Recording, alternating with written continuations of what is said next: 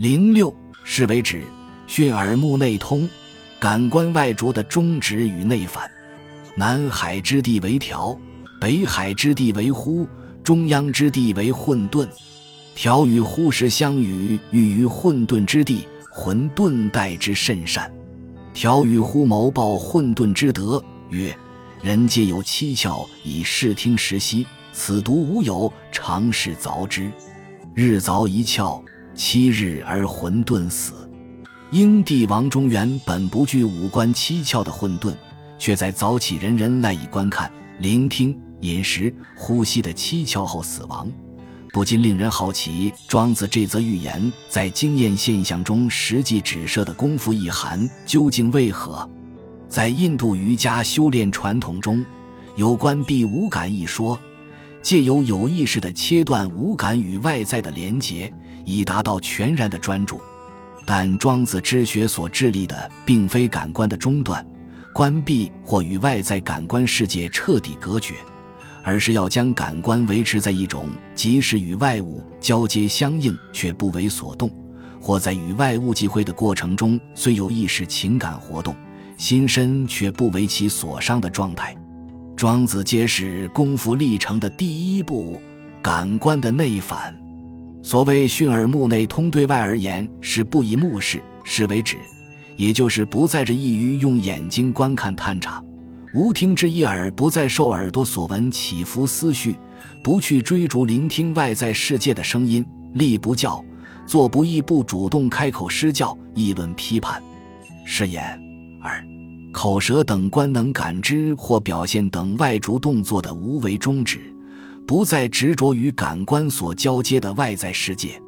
不从事于物，不把世俗工作的成就当成生命中最重要的目标和追求，何肯以物为事？不将外在的事物当作生命中最重要的目标，而将注意力收回，内反自身，做到观之止，止观的同时，致力于去知。处聪明，就此脱离原本未经转化提升的身心情状，步上庄学功夫次第的出阶，这便是人生选择由忙走向不忙的肇始。安之若命，得其环中，转化心思想法与看待世界的眼光，将看待世界的眼光转变为得其环中，照之于天，借由转变立场角度、心思想法来导正异己。抽离曾经将知而不化所固守的成见，从原本对立的人我两端抽离而出，转移立场，居于车轮或门户的轴心，如此便与轮框、门户上原先的彼此皆成等距，远离了此的坚持，而不再固执于原先自己式的立场，靠近彼的一端，于是能体谅对方的想法与行为，用如天空般超越的眼光明照一切。跳脱一己立场等距地看待，体谅人我和所有人间事的意义与纷争，对万事万物皆能设身处地进入不同的处境，将人间事原本令人平添纷扰、痛苦不堪的思是非，转变为无物不然、无物不可，何之以是非的两行，甚至将儒者对人行一举非如何不可。非如何才是的执着，转化为望礼乐、望人义、望年、妄义，外在世界的阴晴顺逆，皆能知其不可奈何而安之若命。种种无可奈何之事，即可视为命定般的自然。哀乐不能入于心斋，对治情绪搅扰，扫除念虑尽境，转化心思想法与看待世界的眼光的同时。要依循不以好恶内伤其身的用情原则，做到安适而处顺。哀乐不能入也，顺应每个生命的处境，安然面对每个当下的自然。这么一来，因执着而生的哀乐情绪便不会浸扰内心。学习让心灵不再有种种负面情绪，时刻做到心如死灰，像是不再燃烧的灰烬般寂静宁定。与他人互动时，则能用心若镜，时刻关注，持守一己之心灵，不为外物牵动起伏，最终将能惯习对治情绪搅扰，真于念虑扫除尽境的心斋境界。这也正是弃也者虚而待物所涵括的境界。所以说含括而非等同。盖因哀乐不能入于心斋，固然为攸关用心用情的课题，但气也者虚而待物的理境，既需做到哀乐不能入于心斋，对治情绪搅扰，扫除念虑尽境，又与身体的气息深深息以种听之以气有密切的关联。依稀的见在庄子所揭示的功夫历程中，心灵与身体是为同做功夫阶梯不同侧面的描摹。形如槁木与堕肢体离形的身体感陶养，相应于心灵侧面所呈现的功夫阶级。身体同时也首先要做到圆都以为经，垂直人人与生俱来的身体中心线，也就是以背部沿着脊椎上行的督脉作为日常行住坐卧的准绳。更进一步做到堕肢体，形如槁木，让四肢磅礴堕桑。行躯有如枯木一般，可以彻底放松，举止轻灵。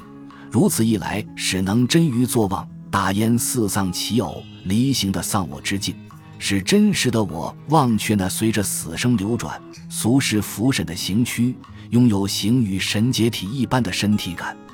而与心灵层面的哀乐，不能入于心斋，共构完成听之以气的境界，能够透过气去听，去接收感应。互动交流周遭的世界，相契于此。大宗师中的闻道者女语所揭示的得道阶梯和前述身心功夫相应，并称显出练就庄子书中专家身体感的必要环节与充要条件，其浑然一体、密不可分的特性。首先能够外天下与外物，同于前述和肯以物为事，不从事于物。其次外生。则涵括了重窍为虚，心如死灰，用心若镜与圆都以为经，形如槁木等人生中种种心身执着、紧张的解消，更进一步的潮彻，体现清明澄澈的心灵，即相应于哀乐不能入于心斋，且唯有能够作望丧其偶离形的望丧为我，才能见独体正道那真正主宰一己生命的真宰真君终得进入五谷金。入于不死不生的与道合一之境，由上可见，庄子所揭示感官内反、转化立场观念、心灵功夫、身体技术各层面的功夫阶级，事实上都需整合成同座阶梯。我们或许可在概念上分就感官、信念、心理、生理绘制阶梯的某一侧面，但于实际见履时，则需依循这浑然一体。密不可分的阶梯，整体层层上攀，圣物与成物，身心修炼与身体主体性，在探讨上述庄子所译介的专家之身体感的功夫历程时，会触及人的主体性及俗言自觉着的课题，也就是什么是我，何为真无的课题。庄子于《齐物论》中以无丧我点出无不等同于我，对庄子而言。我是世俗价值中一人之义，世人之事，奈何哉其相物也的物，吾才是真正挺立生命主体性的人。透过辨析我无与物人，人可自由选择是否要陶养一己，致力于心灵境界、身体感的不断升进，而由身心生手修炼成为专家，使自身得以从一人之意。世人之事的物翻转成具有主体性的人，从为物所伤的处境转而能胜物成物，从盲昧走向不盲。于是我们发现，庄子心性论与身体感等不同研究事域的关系，不仅是殊途同归的剑履功夫，更有如相依互动的齿轮群组。仅透过心性、心灵功夫的实践，尚不足以使心性。心灵的齿轮顺利运转，仍有赖身体感齿轮的共同带动。相对的，身体感的齿轮亦需要心性、心灵功夫的推进，使能顺利轮转。一旦整组齿轮持续运转，将难在辨析主导带动身体感升进的究竟是哪枚齿轮的哪处部件。只见齿轮彼此带动，共构运转。通往不断提升身心境界的终极谷底，身体感的定义、组成与必要条件。庄子将其所知觉体验的身体感行诸文字，借此使其知觉体验重生于读者心中，且能据以复制，体现庄子的身心境界。在实际朝庄子书中理想身心典范靠近的过程中，身体感作为其技术的说明与意象的骨笛，实为授受传递过程间的重要媒介与关键。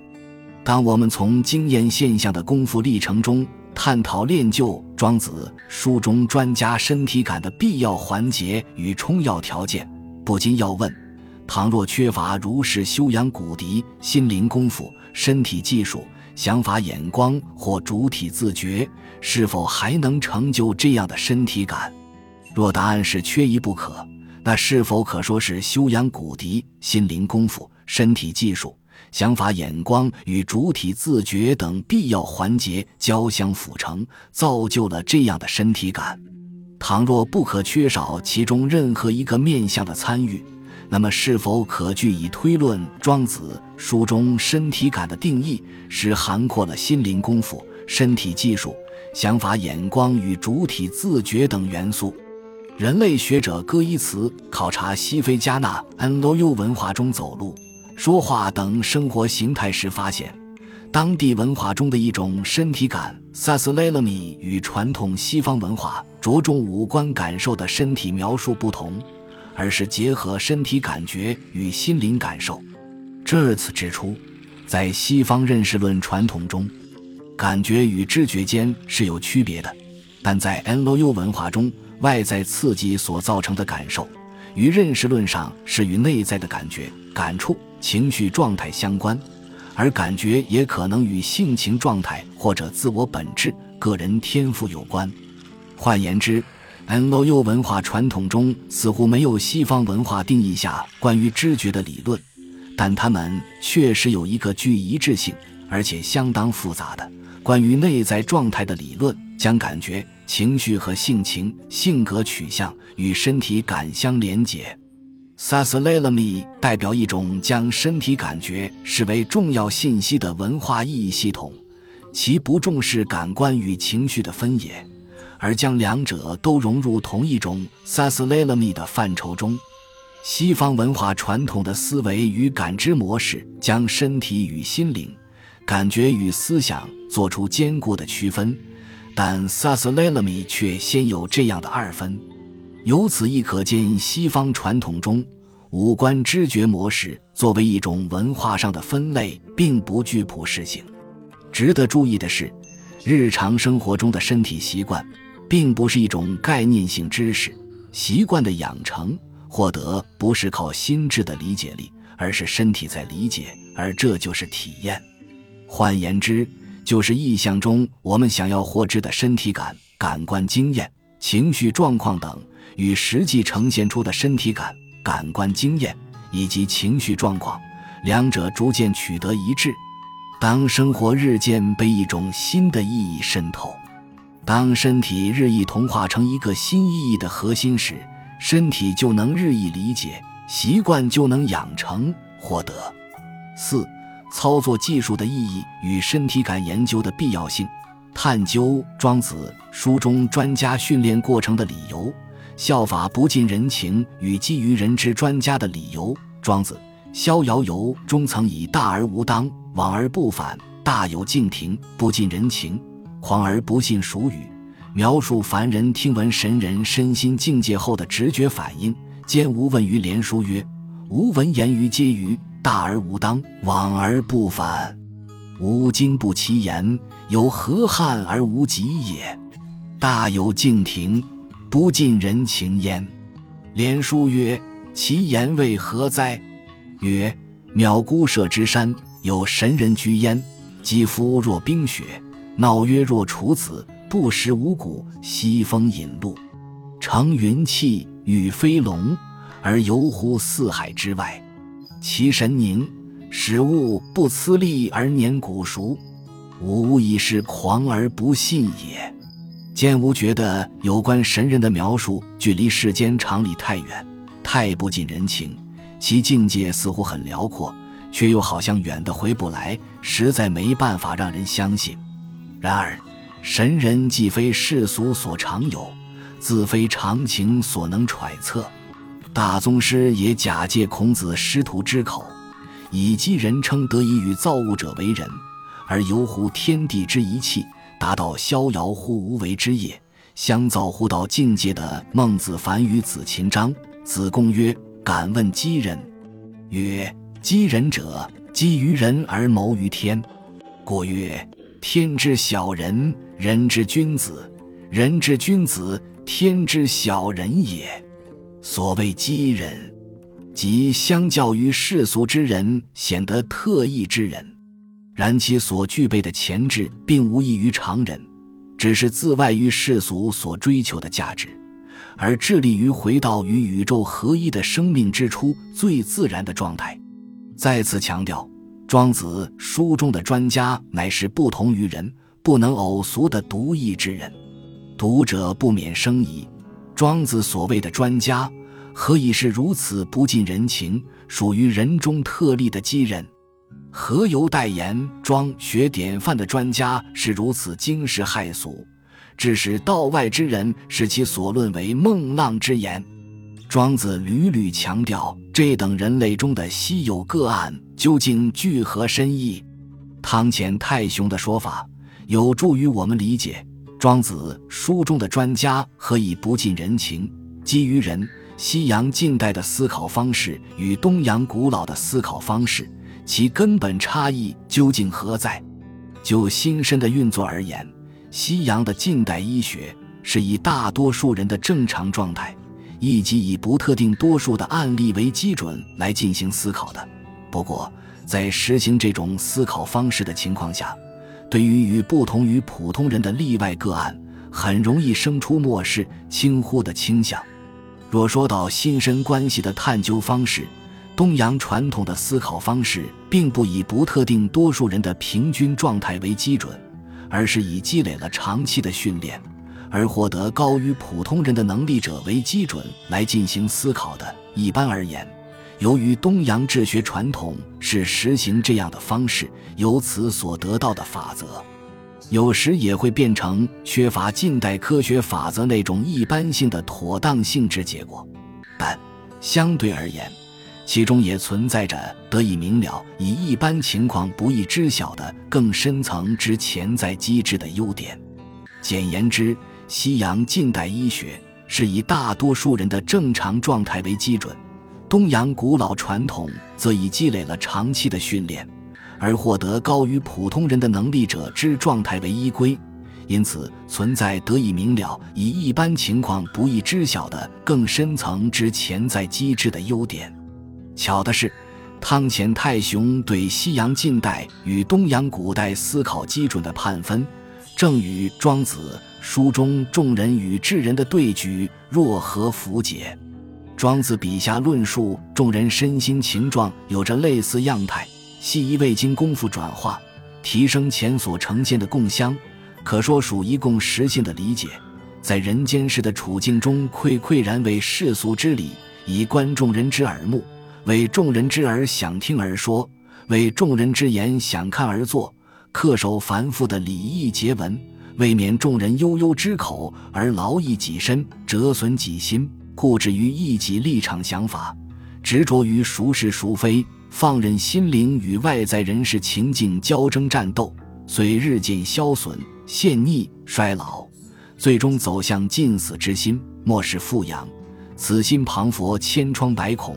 疲惫濒死，再也无法恢复活泼生机的境地，形体意识终身意义，泥然疲役的疲惫不堪，且日渐消损。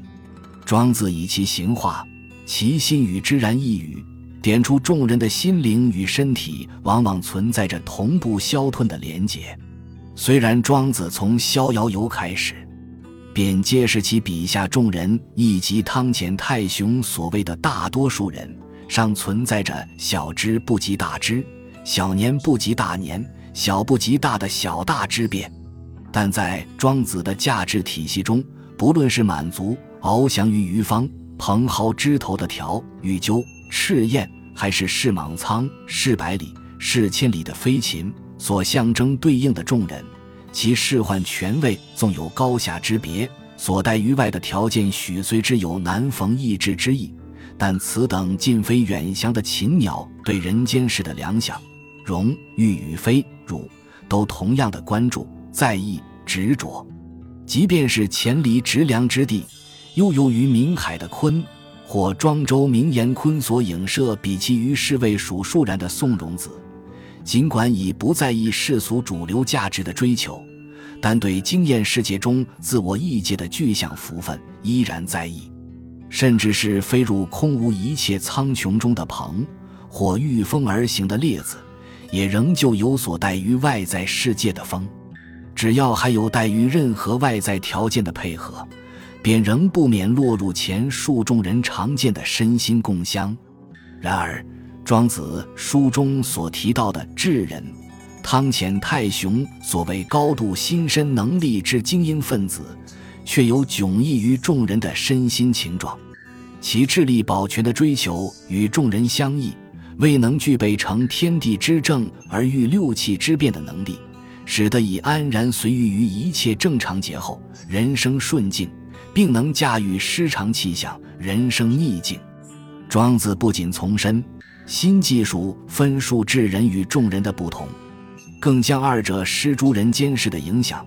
对物与天下所能做出的贡献，以光与泽、日月与绝火、时雨与静观，为欲加以对举，论述智人境界远于儒家所异解之圣君尧。在辨明庄子书中身体感的元素后，重新检视大多数人与精英分子的分别，可知凡人时普遍具有挥别众人疲惫。纷扰的身心共相，走向精英分子高度身心能力的潜能。惊世骇俗的机人，稀有的庄子专家对于平凡大众之所以有意义，许可借卡尔史密特的例外理论加以阐释。例外比规则更有意思。规则不能证明什么，但例外却能说明一切。透过例外，反能彰显本质。庄子专家之所以为例外，并不表示专家与大多数人的本质有所不同，外于规则，只是由于和庄子专家一般能充分体现、发挥潜藏本质、成就生命典范的人相当稀少，使被视为例外。也就是说，透过极少数的机人与不近人情者所表现的高度心身能力，或可提供多数的散人。凡人了解潜藏于自身生命中的无限可能，庄子从未视心斋或者无丧我境界为少数个人的专利。如《人间世篇》所言：“是万物之化也，与顺之所牛也，弗系积渠之所行中，而况散焉者乎？”与顺、弗系、几渠等虽贵为圣王。尚且是达到庄子书中的专家境界为人生首要之务，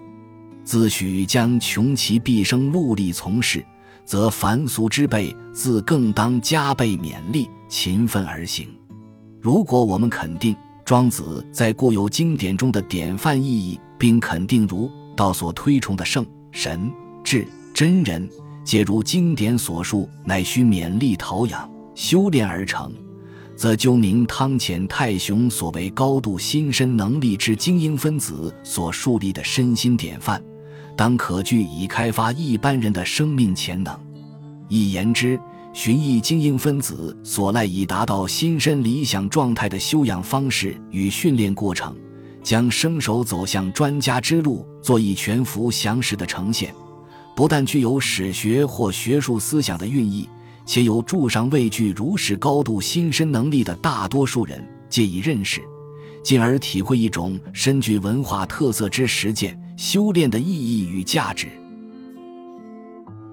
本集播放完毕，感谢您的收听，喜欢请订阅加关注，主页有更多精彩内容。